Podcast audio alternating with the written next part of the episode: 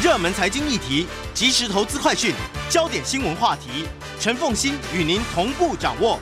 欢迎收听《财经起床号》。Hello，各位听大家早，欢迎大家来到九八新闻台《财经起床号》节目现场，我是陈凤欣，醒醒脑科学。今天我们要来跟大家谈一件事情，就是我们人类到底有没有自由意志？哇，这个对于自由。自由呃，自由主义者而言，这是一个大的挑战呐、啊。在我们现场的是脑科学家谢伯让，他也是台大心理系教授，也是脑与意识实验室的主任。谢教授，伯让早早，也非常欢迎 YouTube 的朋友们一起收看直播。人到底有没有自由意志？你们现在研究脑神经科学已经研究到自由意志了吗？呃，尝试中，尝试中。那关于自由意志哦，其实呃有两大阵营了。传统以来就是两大阵营在在对决。那一一个阵营呢，自然就是根据呃物理世界的运作方式，他们认为说，假设我能知道当下这一秒的所有全宇宙的中的每一个参数，那。理当可以推论出下一秒的状况是什么？没错。那所以你根据这种决定论式的世界观呢，你就会认为说，呃，每一秒当下的东西呢，都是前一秒的状态所决定的。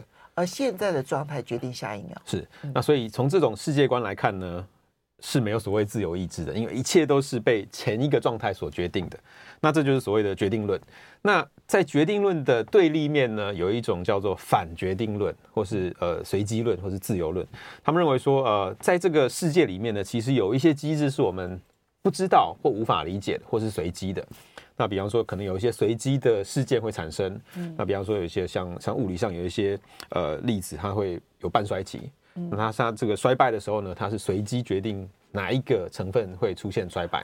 所以有一些有一些程序或是有一些历程呢，看起来可能有随机的成分在里面。OK，所以呢，在这个世界里面呢，不只是前一个状态而已，还有前一个状态中的一些随机成分会决定下一个状态。那这些随机成分如果跟我们的大脑状态或是跟我们所谓的意志有关系的话呢，那就有自由意志存在的空间。OK，所以大概是这两个阵营。Okay. 那可是这两个阵营当然是当然是互相反驳了。那前一个决定论当然当然会告诉你说，这个上帝不玩骰子，根本没有所谓随机事件在自然界之中，所以他就用这种方法去反驳。上帝不是不耍骰子，对对，这件事情是在科学界里头非常经典的一句话。对，对那那反方就是说，你怎么知道没有？因为你没有证据能说他没有，所以这个还在争论之中。那这个是在呃历史上，或是哲学上，或是物理上的一个基本上一个理论上的争议。那有趣的地方就是在于说，呃，在在近代啊，有一个有一个知名的学者，那他的名字叫呃 Benjamin Libet，嗯，那中文可能叫翻成叫李伯特或是利贝特。那当年呢，他在呃思考这个自由意志决定论这些问题的时候呢，他呃发现了一个非常有创意的方法。就是他不走这个传统的哲学论证的方法，他试图想要用实验来检视到底人类有没有可能有自由意志。好厉害哦！对，因为这个争论从文艺复兴以来其实已经几百年了，可是现在我们所看到的要用实验的方式来决定这件事情，能够解决这个争论吗？我觉得好奇。对，那这个这个。Libet 呢，他他其实是我我以前在念书的时候一个偶像，大概我大学的时候就念到他的一些论文，那我就对他的所有，他不只是只有这个这个研究很有趣，还有其他很有趣的研究，所以我就收集他所有的论文，那论文集也全部都买了，所以当时是有一个学术上的一个偶像。那他在一九八三年的时候呢，曾经做了一个非常知名的实验，大概是所有神经科学领域的人都知道的一个实验。那他想要知道说自由意志到底存不存在？那他的想法很简单哦，他就说：“哎，如果自由意志真的存在，而且能够运作的话，那它应该先于其他任何一切的事物。也就是说，呃，自由意志应该先出现，你的大脑才会活动，你才会有行动。呃，对对对。如果你比较这三个事件的话，没错，我们看起来像是同时，但是事实上，理论上它应该有时间顺序。对，先有自由意志，大脑的神经就活动了，活动完了之后，行动就出现了。”那所以，如果自由意志真的存在，而且有效在运作的话，那这个顺序应该是要这样子。所以他就做了一个简单的实验，去量测这三个事件出现的时间点，看看说是不是真的符合这个这个顺序。那这个测量方法也也不太难，就是大脑你要测量大脑的话，你就把呃这个 EEG 有个叫脑电图的脑电仪、脑波仪的东西放在你的头头壳上，那它可以记录你脑中的神经电位的神经细胞的定位变化，所以大脑活动可以简单的测量到，而且准确的测量到。那行为反应也很简单，你可以粘一个像呃 EMG，就是一个测量你肌肉活动的一个电极在你的手上，所以你手一动，它就可以马上记录下你。动手的这个时间点在什么时候？所以动手的时间点不是用目视的，而是用机器的肌肉测量，对不对？对，OK，嗯。好，那受试者进来以后呢，只要做一个简单的事情，就是在你任何一个你想要举手的时候，就举起你的手，看你要举左手还是举右手，嗯、任何时间点你自己决定。你只要想动你就动，那就可以举手、嗯、左手或右手。嗯、那所以他当下就测量下你的大脑反应的时间，跟你手动的时间，所以这两个已经确定量量得出来了。那意志的测量时间怎么做呢？他想了一个方法，就是说他在你面前摆了一个码表，就是它是一个一个类似码表，就是一个球不断的在跑。那你要动手的那一刹那，你的意志意念出来的时候呢，请你记下这个码表的时间点在哪里。就是那就是要受试者自己眼睛来去记录了。对，OK，就是你你要动的那一刹那呢，请你记住你要动的时候那个码表跑到哪里，那等一下就可以回报出来。那我们就可以把这三个时间点。码表的时间跟大脑的反应时间跟肌肉的运动时间去画在这个图表上，看谁先谁先出来，谁先这样谁比较晚出来。好，那结果呢？我们先我们先把意识的时间点最后讲。那结果你如果去看大脑的时间点跟肌肉的时间点的话呢，基本上是没有问题的。就是先大脑动了以后，大概呃可能七八百毫秒之后，嗯就零点七零点六毫秒之呃零点七零点六秒之后呢，肌肉就会动。嗯那这个顺序符合我们的的一般的知识跟常识。好，那现在关键点来了，就是意识的时间点到底出现在哪里？如果真的有自由意志的话，它应该出现在这两个时间的前面，嗯，应该比大脑更前面。那结果就发现呢，它出现的是在大脑的反应之后，它是出现在肌肉之前，没错，大概肌肉之前，肌肉运动之前的零点一秒，可是它却是出现在大脑的反应之后。所以是大脑先决定要动之后，自由意志才告诉自己说，这是我的自由意志决定要动。对，然后接着肌肉才跟着动。是，所以这是一种诠释方法。所以这个这个现象，我们先等一下再讨论说到底什么意思哦。那这个现象在当年就激起了非常大的一个激烈的讨论，就是说怎么可能出现这种事情？因为直觉上来说，我们一般人会认为自己当然有自由意志嘛，就是你的感觉当然是如此。那所以你的自由意志、意志、意念出现的时间点，应该要出现在大脑之前。结果实验一做出来的时候呢，竟然出现在大脑反应之后。嗯，那所以当时当年就引起了好几个、好几个这个激烈的讨论。那很多很多不同的人人都采采取不同的立场，想要解释这个现象到底是怎么一回事。嗯，这个辩论一定很深，因为这里面还牵涉到就是这个实验方法，它看似在脑神经跟肌肉这个反应上面很科学，但是人在看到码表的那个时间点，可能不见得那么精准。没错。没错好，这个非非常仔细的观察。那基本上，这个在讨论实验的时候有几个派别了。第一个当然就是直接相信结果，我们不去讨论这个实验细节。嗯、那很多像理论家、哲学家，其实就是我们先假设他实验没有没有问题了，所以我们就直接来探讨它的延伸的意涵。虽然基本上就认为说这个实验结果正确，嗯，那表示人类没有自由意志，嗯，表示说这一切呢都是大脑先运作，运作完之后呢。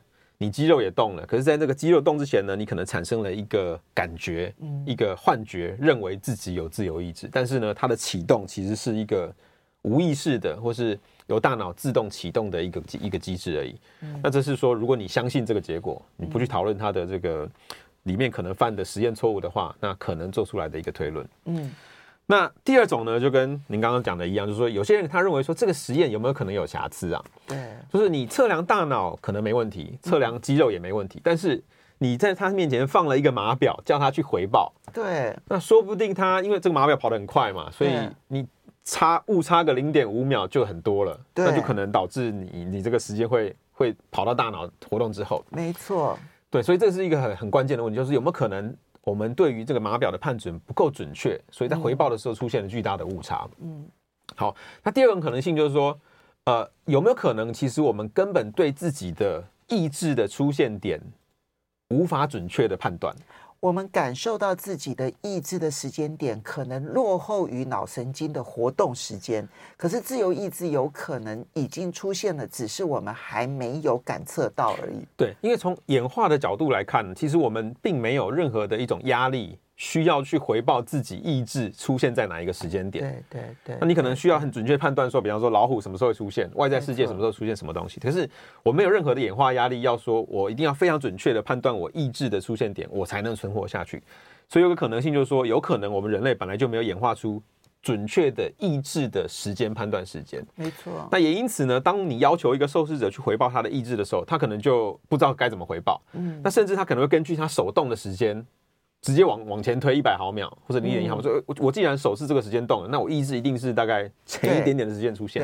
对，对，所以有可能它这个回报本身就是一个因为没有没有标准的一个时间判准，所以造成了巨大的误差。所以这个实验的企图心很大，但这个实验显然还是有当时的科技环境的条件限制的情况之下，恐怕很难真正的去探测出。意志这件事情到底是出现在脑神经活动之前，还是脑神经活动之后？嗯嗯，嗯，对。那还还还有一点值得谈的，就是说这个 Libet 本身，他其实呃，当然他不会去怀疑自己的实验有没有做错了，他认为说他他他量的已经非常准确的。那可是可是呢，他并没有因此而否定自由意志。那他自己的诠释方法是说，确实意志的这个整个行动的起始点是没有意识的，嗯，它是自自主启动的。但是呢，他认为人有所谓的 Free won't，自由意志的英文是 free will。嗯，那他认为说，虽然我们没有起始的这个呃自由，但是我们有终止它的自由。就它起始之后呢，其实我们有一个自由的，你可以决定要不要把它终止掉。那他虽然也没有证据啊，可是他认为说，这个没起始是不不自由的没关系，可是我们有终止它的一个自由，所以他把它称为是 free won't。我们稍微休息一下，他的这个想法就比较不是科学的想法，而是哲学的想法了。马上回来，欢迎大家回到九八新闻台财经起床号节目现场，我是陈凤欣。人有自由意志吗？或者我们有没有办法做出行为预测？刚刚这个在我们现场的脑科学家谢伯让哈，为我们大家介绍了一九八三年的一项实验。那这项实验到目前为止在科学上很有名，可是恐怕还没有办法去证明自由意志到底存在或不存在。嗯、但是科学界至少还要往前进啊！且不论自由意志是否存在，但至少行为预测，就脑神经能不能直接测出行为预测这件事情，这就比较容易了嘛，对不对？对，那这个其实是一个变相的检测，或者间接的检测自由意志的方法，因为我们可以想象说，如果未来我们可以透过客观的呃数据，不管是你的行为数据，或是你的大脑数据，或是呃你你在网络上的这个各种大数据，如果能够预测你下一秒的决策，或是你一个月之后的决策，那如果这个预测都十百分之百准确。那我们就可以怀疑说自由意志到底存不存在？因为我用客观的数据就已经能够预测你的结果了，或是你的行为决策结果，那可能就不存在所谓的自由意志。所以这是一个反向的一个检测方法，就是我们不直接去探讨自由意志，我们直接用客观的数据看看能不能够预测人类的行为。那呃，那关于这个方法呢？因为我们自己的实验室本来就是做大脑的研究的，所以我们当然是想要试试看，对，我们想要试试看能不能用呃脑造影的方法，透过脑的活动去。呃，预测人的行为。那其他的实验室会会有不同的做法。比方说，如果你是做呃这个大数据的，可能就会收集他的消费行为啊，或者是他在脸书上啊各种社交媒体呃社群网站的行为资料去做预测。所以每个实验室有不同的预测方法。那我们实验室是用透过大脑的神经反应来做预测。那那我们就先讲回刚刚 Libet 的这个实验。那这个 Libet 是一九八三年做的。那后来呢，在大概二零零五年左右，就有人试图用。大脑造影的方法去重现这个结果。嗯，那他们做了基本上一模一样的实验，让受试者在在 MRI 的机器里面去随机随时决定他要动左手或右手，然后呢，透过观察他动手之前的大脑反应，看看能不能够预测他什么时候会做出什么样的决策。嗯，结果发现是可以预测的，那准确率可能高达百分之七十八十左右。嗯，所以基本上之前呃这个 Libet 的实验是用 EEG。是用这个是用那个脑波仪脑波仪做的。那现在在二零零五年就透过 MRI 重现了这个结果，MRI 更精准是不是？呃，更精准，可是时间上可能比较没有那么精准。可是因为它发现的这个它是空间解析度很好，就它可以知道哪一个脑区发生什么事情。可是它的时间解析度可能大概只有一秒，每秒就是。哦，他的解释就只有到每一秒，他没有像脑波仪那样子的。对，脑波仪可以精细到对毫秒的等级。嗯嗯，嗯。那可是没关系，因为他们发现说，大概你在决定之前的好几秒，可能七五到十秒左右就可以预测了。真的。所以它时间可以拉的蛮长的，所以应该是不至于呃破坏它的这个这个结论。结果，嗯，对。好，那我们自己的实验室就是看到这样的结果，就是我们想要知道说，那有没有办法复制类似的方法？而且我们想要复制的不只是。动手这样的一个简单决策，因为我们就有时候觉得说动手其实这决策太简单了，嗯，跟我们人类在日常生活中的行为决策其实，呃，因为日常生活中其实决策比较复杂一点，所以我们就想要试试看这种预测人类行为的做法呢，能不能够发生在比较复杂的决策，比方说像是呃，比方说给你两个东西叫你选择，喜欢 A 还是喜欢 B，这种偏好的决策，或是比方说在呃赌博的时候。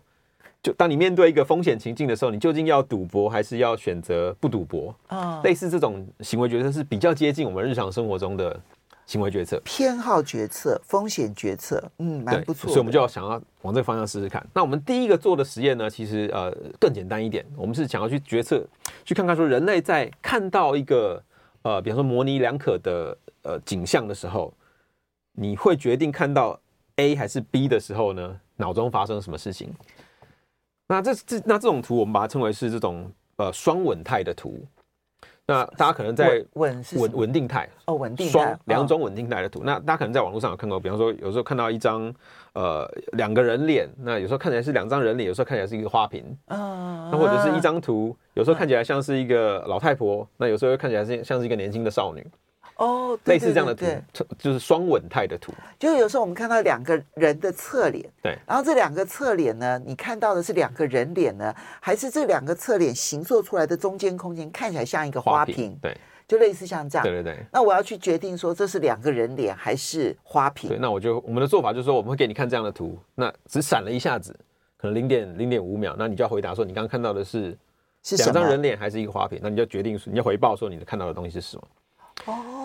哦，这有趣耶！那，那我会，所以我们能不能从脑神经里头看出来说，我看到，我觉得我看到的是人脸还是花瓶？对，好。那我们我们实际上的做法其实是另外一种做法，就是我们会在你左眼放一张图，嗯，就透过这种呃类似像 VR 的眼镜一样，左眼放一张图，右眼放另外一张图。比方说左眼可能放一张人脸，右眼可能放一张风景。嗯，那因为我们大脑呃。通常我们两两只眼睛看到的东西是一一样的，差距不大，所以所以呃，我们不会有这种竞争的竞争的结果。那如果你透过这种仪器，让你的两只眼睛同时看到不同的事物的时候呢，你的大脑会觉得很混乱，他会想要决定说，哎，到底怎么一回事？所以他一次只会允许一一张图片进入你的意识状态。啊啊！所以大概就是每每大概五秒钟看到脸，然后再过了五秒后，你就看到景象，然后这样不断的转换。嗯。那一样，那如果你只闪了一下呢？比方说你只闪零点五秒，左眼脸，右眼景象，那你问受试者看到什么时候呢？他有时候会说他看到脸，有时候说他看到景象。真的？对。那我们就可以做完，就比如说你给他看一千次，他没有办法同时看到。你说他同时看到，通常只能看一次看到一个。OK。好，那这个实验情境呢？如果你给他看一千次，嗯，那大概就有五百次他看到脸，五百次他说他看到房子，看到景象。同一个人都都对，同一个人、呃、同一张图，同同样两张图啦，就是你只要同时在他，他看到的会会随时不一样，对，就是每一次他有时候看到脸，有时候就看到房子，哎，这真的是随机性哎，对，有有相当程度的随机性。OK，那所以我们就想要知道说，为什么呃，你明明是同一个人，然后同样的这个两张图，那为什么每次看到都不一样？有时候看到脸，有时候看到房子，嗯、那我们猜测，这可能跟你脑中的某些机制有关系。嗯，可能你脑中呃，比方说在你看之前，如果是已经进先进入某种状态的话呢，你可能等一下就比较容易看到脸。对。那另外一种状态的话，可能等一下就比较容易看到房子。所以我们就做了一个简单的 MRI、fMRI 的实验。那我们把受试者放在机器里面，给他看一千次这样的图，然后我们记录下每一次看图之前的大脑状态。对。那结果就发现，确实在某一些脑区里面呢，它有两种状态。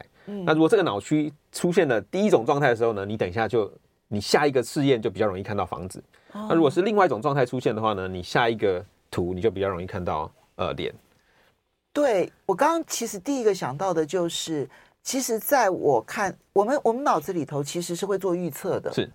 所以呢，我如果正在想一件事情，嗯嗯、我就比较容易看到 A。没错。我想另外一件事情，我就比较容易看到 B。对。所以同时这样子去测了好多次，你就会发现。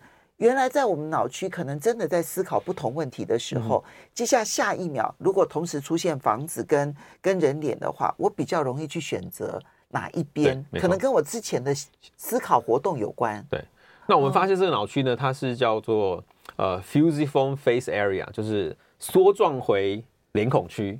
这个脑区的特色、嗯、特色就是说，它在看到人脸的时候，它的反应很激烈，嗯，会比任何其他的物体都激烈，嗯。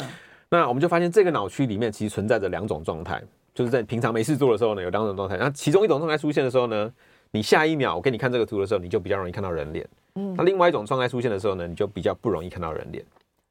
哦，所以重心点是放在对人脸辨识的灵敏程度的差别。嗯，有可能，比方说像像您刚刚讲，就是说，呃，说不定他可能在看图之前的前一秒，刚好在想着人脸，他刚好在想象自己的可能家人。可能想到某个人，对，那可能下一秒你给他这个图的时候呢，他就比较容易看到脸。嗯，那如果他在想象的是房子或是景象的时候，他可能就比较不容易看到脸。嗯，所以可能。但我们现在这样讲是有点简略，因为他到底在想什么？你们事后有问吗？呃，我们当时没有问。OK，因为这个我们没办法每一个每一个试验都停下来问他说，你刚刚在想什么？可是我们在后、哦、后来的实验有做，可是这个实验里面没有。哇，这个是好有趣的一个实验啊！去，你看，因为。因为左左眼，所以他并不是偏好左眼，也不是偏好右右眼，嗯、对不对？是对内容有所偏好。他是对内容的预测有所偏好。嗯、对，这个有趣。好，这个这是二零一二年的一个实验的一个发现，是我们自己的实验室做的。那这论文发表应该很精彩吧？有有已经已经发表了论文，就大家有兴趣，我可以寄那个链接给他读。那后来在二零在在这个实验之后呢，我们就开始进一步说，那刚刚这个是一个简单的，我马上称为是知觉上的决策，就是你看到什么，你你要决定一下。那我们就想要往更高阶的行为决策去探索嘛，所以我们就做了一个呃也是很简单的实验，呃，我们让受试者看一张图。那这是类似画画的图，那有点像碎形，它是一个几何图形，那是由电脑随机生成的。那这个图呢，呃，有点像是大家在荧幕保护城市的时候，时候会看到这个碎形的一些几何图嘛。那我们就有好几百张这样的图生成之后呢，我们让受试者看，那只给你看大概零点五秒。我闪完以后呢，我请你决定喜欢或是不喜欢。嗯，就很简单的决策。嗯，我闪一张图，那请你马上决定喜欢这张还是不喜欢这张图。嗯。那我们有好几百张，就是你要不断的、不断的做决策。那之后呢，我们就想要猜，我们就想要知道说，我们能能不能够透过大脑的反应来预测你下一张图你看到的时候，你会说喜欢还是不喜欢？等于是你前面的。好几百张的喜欢跟不喜欢，算是一个大数据的收集。是对，从那个大数据的收集里头去判断他的偏好，嗯，而从这个偏好去看他下一个图片，他会呈现喜欢或不喜欢。对，就是我们在每一张图的你看到图之前，我们就先收集你的大脑反应，然后看看这个大脑反应能不能预测你等一下会说喜欢或是不喜欢。那我们会做这样的决这样的一个实验，是因为我们稍微休息一下。我很好奇，所以要怎么样？这这这这里面的结果是可以预测吗？如果可以预测的话，我们真的会容易被人家。欢迎大家回到九八新闻台财经起床号节目现场，我是陈凤欣。在我们现场的是脑科学家谢博让，台大心理系教授，脑与意识实验室主任呢，行行脑科学。今天来谈行为预测，我们可以从脑神经的运作就可以去判断行为吗？其实刚刚这个呃谢老师所提到的，你们在二零一二年实验室里头的那个实验，左眼跟右眼的实验，我觉得其实他要让我们去认清一件事情：我们每一次的看到，不见得是外在世界的全貌，我们常常是由脑的的状态去决定我们看到什么或没看到什么。我们常常也没看到很多东西，好，这个是，所以我们先要来看到说预测脑脑神经要先预测说我们会看到什么。对，就是我们的知觉状态其实不是完全由外在世界所决定，它很很多时间也涉涉及你内在的一些状态。没错。那接下来就是偏好，对喜好的判断。所以刚刚的实验就是我们给他看一堆图，每一张图他都必须说喜欢或是不喜欢。那我们想要透透过他看图之前的几秒钟的大脑状态来来。来预测他会说喜欢或是所以他们不是你们不是根据图片的性质来去预测他的喜好不喜好，而是根据脑神经的活动状态来预测他喜好不喜好。好，那结果就发现，那实验大概是这样做，就是每大概二十每每十秒左右，十秒到二十秒左右，我们会闪一张图，那就会回答，那就是每隔二十秒就再再再来一张，再来一张这样子。那我们就记录下这个前闪图之前的前几秒钟的大脑状态，结果就发现确实可以预测。那在一些跟行为决策跟奖励决策有关的脑脑区呢，像是福格核啊，像是这个呃，反正就是有一些脑区啊，就就 nuclear c o m b a n s 等等的地方呢，就发现一样里面存在着两种状态。那当一种状态出现的时候呢，你比较可能，你等一下就比较可能会说喜欢；喜欢。另一种状态出现的时候呢，你下一个图出来的时候，你就比较有可能会说不喜欢。哦，那它的预测准确率大概是百分之七十左右。哦，就是五十是随机嘛，五十就是根本不不根本猜不对。就是我们的预测是那那百分之三十无法预测的部分，你们到目前为止还没有找出原因。对，我们也不晓得，有可能是比方说机器上的杂讯的误差，嗯，那也有可能是说它这个这个神经这个神经的活动呢，它就只能够。干扰你，或是决定你百分之七十的内容。OK，所以我们的立场是比较保守的，我们不会说因为可以预测到百分之七十，所以你就没有自由意志。嗯，那我们就是认为说，有可能你还是有自由意志，只是说你这个决策的过程呢，会受到很多环境因素，包括你大脑中的一些状态的影响。对，那所以如果我们能够捕捉到这些环境因素或是大脑的状态的话，我们就可以预测到你的某一个程度的准确度。哇，这个偏好预测也很精彩耶。哇，你这所以你最最近这几年不断的发表这些实验的论文，应该是很精彩耶。对，就是我们觉得有趣啊。对，那下一个实验其实很很接近，就是我们换了一个内容。我们刚刚是你判断图片喜不喜欢嘛？那下一个实验我们就让他做一个赌博的游戏。那赌博游戏是这样，我们给他两个选择，一个是你百分之百，比方说百分之百你可以拿十块钱，然后另外一个选择是你百分之五十的几率可以拿二十块。嗯，但是也有百分之五十的几率你会共估，对零。对，那你你可以想象，如果有人很喜欢这个赌博，他就可能会去赌赌看，能不能拿到这个二十块。那如果你的个性是比较保守的，你可能就会选说，那我就拿十块走人就好。老师，你这个实验在认知心理学是一个很常见的实验，对，在经济行为经济学很常见，就是它，它就是认知心理学当中后来演变成为行为经济学的这一个实验，这是最知名的一个实验。对，我们就是采用就是行为经济学上常用的这个典范来做实验。哦，对 对，那反正就是很简单嘛，就是每隔二十秒我就给你一个测验，就是你要你要稳定拿某某某多少钱，还是你要赌一下看能不能拿两倍的钱，可是也有可能会摃龟。对，好，那我们一样有几百个试验，每隔二十秒就给你测一次，那你就要决定要不要赌。同一个人，对，同一个人，那只是说这数字会改变啊，可是都是都是，反正就是百分之百拿某些钱，或是百分之五十，或是七十五的几率拿另外一个钱。那一样，我们在每一个每一个回合之前的几秒钟，我们就记录你的大脑状态，看看能不能预测你下一个回合会不会赌博。那一样，我们发现脑区跟刚刚很接近，一样就是跟决策啊，然后跟奖励有关的脑区一样，这些脑区存在两种状态。如果一种状态出现的时候呢，你下一个回合就比较可能会赌。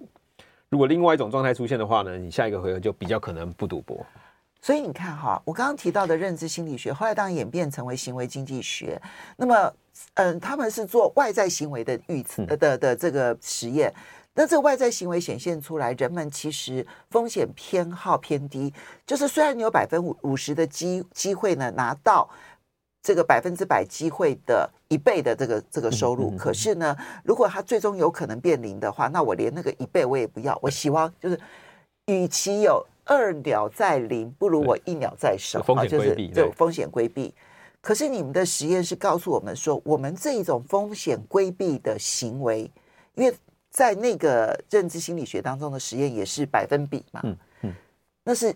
我们我们以为是不同的人，他的风险偏好不同，会做出不同的决策。嗯、你们的实验是变成同一个人都可能因为外在环境不同而做出不同决策。对。那我们其实有做了一些小的操弄，就是一般人来说，如果我比较呃不喜欢风险，那百分之百十块跟百分之五十二十块，我一定会选百分之百十块。那我会我们会在实验中，我们会根据这个人去调整他的这个比例。哦、比例，比方说我我是偏好这个跑，就是风险的不喜欢风不喜欢风险的，那我就把这个钱一直降啊，然后十块降变成九块、八块、七块、六块。那降到有一天，你就哎，这个六百分之百六块跟百分之五十二十块。这个已经划不来了，哦，所以我们会调找出它的这个中间值。哦，这是要找出它的嗯风险愿意冒险的比例值。对对，那调到这个比例之后，他就是会认为说，哎，左边这个值跟右边其实是差不多等值了。那我们在那个情境下再去做实验，不然的话，如果我是一个很很这个不喜欢风险的人，我就每个每个回合可能会一百次都是我都不赌。对，哦，所以我们先调整这个，然后再让它达到这个中间值，再来做实验。就预测能力有多高？也是百分之七十左右。哇，没有很高，可是有一定的预测力。所以风险偏好跟喜好偏好这两种行为决策，嗯，看起来在脑神经活动这个范围当中，都可以做出大概百分之七十的预测能力。是，是嗯，对，所以有一定的相似度。OK，这很不错哎。所以如果更长规模的人类行为嘞，好，那刚刚讲的是基本上是几秒钟之后的决策，我们可以预测。那那其实我们在。不管是社会学或是人类行为学上，我们都想要做更长远的预测。那我先举一个例子，就是在二零一三年的 MIT 跟二零一六年的斯坦福大学，他们其实做过一项比较长期的预测。那他们是找忧郁症的患者。那因为忧郁症是这样子哦，就是假设你有一百个忧郁症病人，那在医生那边的的判准的的诊断都是一样的，就是同样性质的忧郁症。那当这一百个人你给他同一种药的时候呢，只有大概三分之一的人会有效。啊，原因不晓得。嗯，现在的情况就是这样，就同一百一一模一样的病症，给同一个药，只有三分之一的人有效。那所以他们就当时就想要做一个预测，那我们有没有有没有可能先建构一个模型来预测说，呃，什么样的人吃这个药会有效？所以他就找了，比方就是像几百个人，那就给他吃了药之后呢，发现三分之一有效，三分之二没效嘛。那他就去扫描他的大脑状态，看看说我们能不能建构一个模型，知道说未来当有一个新的人出来的时候呢，他吃这个药会不会有效？什么样的脑波活动比较有效？对，那结果就发现这三分之一的人跟这三分之二的人，他的大脑活动确实有一些差异。哦，所以脑波脑波的检测可以看得出来，这个药对忧郁症有效还是无效？那那这就很很很很好啊，因为就是未来有一个新的忧郁症患者来的时候，你只要扫描一下他的大脑，你就可以预测他这个吃这个药会不会有效。那你就可以减少一些呃，比方说误误给药的一些状况。好，所以嗯。我们到底有没有自由意志？我们现在不确定哈。但是呢，至少从这些脑神经科学的实验里头显示，确实在我们的脑神经活动当中，可能有一定程度的行为预测能力。当然，这只是刚刚开始而已，它还有好多发展的空间。就是，嗯，你刚刚讲的那个那个脑神经预测的前一段时间的脑神经预测，它。也许都可能有产生不一样的影响。我觉得今天的新型脑科学真的太精彩了。有一天会不会我们的所有行为都能够被预测呢？那如果都能被预测，那我们还叫做有自由意志吗？哲学思考了，非常谢谢谢伯让谢老师，谢谢大家，谢谢。